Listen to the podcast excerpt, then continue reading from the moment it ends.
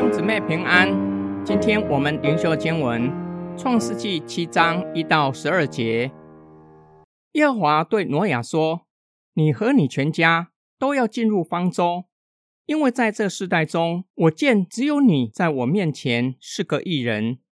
洁净的牲畜，你要各带七公七母；不洁净的牲畜，你要各带一公一母。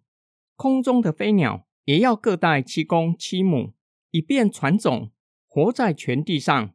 因为再过七天，我就要一连四十昼夜降雨在地上。我把所造的一切生物都从地上除灭。挪亚就照着耶和华吩咐他的一切做了。洪水临到地上的时候，挪亚刚好是六百岁。挪亚带着他的儿子、妻子和儿媳一同进了方舟，躲避洪水。洁净的牲畜。和不洁净的牲畜、飞鸟和各种在地上爬行的动物，都是一公一母，一对一对来到挪亚那里，进入方舟，是照着神吩咐挪亚的。那七天一过，洪水就淋到地上了。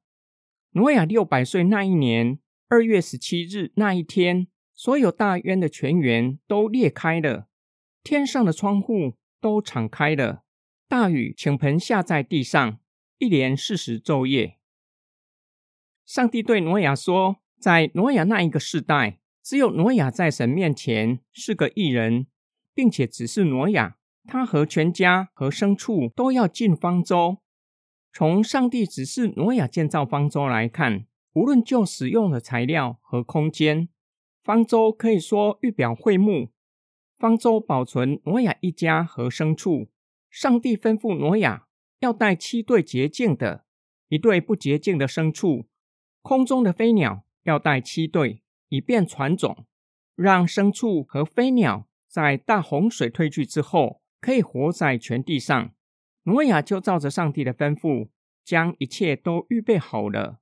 挪亚刚好六百岁的时候，大洪水照着神所说的降临下来。挪亚带着全家一起进方舟，其他动物。也都一对一对的进入方舟，有生命、有气息的，都是一对一对来到挪亚那里进入方舟。神就将方舟的门关上，将方舟里面挪亚一家和外面的人全然隔绝出来，使他们蒙上帝的救赎，脱离大洪水的审判。神给挪亚七天的时间，带领家人和其他动物进入方舟。七天一过。大洪水倾倒下来，所有大渊的泉源都裂开了，天上的窗户都敞开了。这是古代人的世界观。古犹太人认为地球浮在大渊之上，天上的水被穹苍挡住，地底下所有大渊的泉源涌流上来，天上的水也倾盆下在地面上，造成大洪水。今天经文的默想跟祷告。挪亚一家成为劫后余生的渔民，这是圣经相当重要的神学主题。上帝从即将毁灭的世人中间拣选一批人归给他，他们是上帝从世人中间拣选出来的渔民。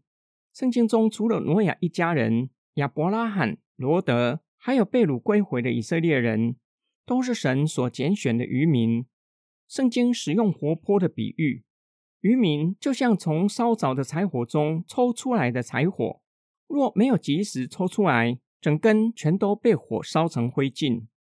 保罗也使用余民的概念，只因上帝的怜悯和恩典，不是靠人的努力。方舟的门被关上，不是挪亚上前把门关上，而是上帝将门关上，正是表明救恩是上帝主动成就的，因为神成就了救赎的恩典。让我们得着救赎的恩典，被上帝算为义。神主动将方舟的门关上，挪亚一家人在大洪水中漂流。方舟分成上中下三层，只留一个天窗，再也没有其他的窗户。方舟不是度假的游轮，没有游乐设施，也无法上到顶楼看风景。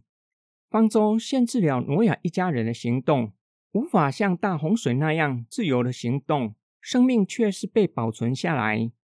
神的救赎恩典临到我们的身上，神将我们从世人中间分别出来，吩咐我们要过分别为圣的生活。对我们来说，会感到种种的限制，不再能够像过去那样任意而为。我们若是深思，这是与我们有益的。最基本的益处就是生命蒙上帝保守。我们不应该感到不舒服、发怨言，反倒要感谢神怜悯我们，没有让我们在自己的过犯中灭亡。我们一起来祷告：爱我们的天父上帝，感谢你将我们从世人中间分别出来归给你。你也吩咐我们要将我们全人单单的归给你。求主保守我们的心，赐给我们力量。叫我们照着你的命令过分别为圣的生活。我们奉主耶稣基督的圣名祷告，阿门。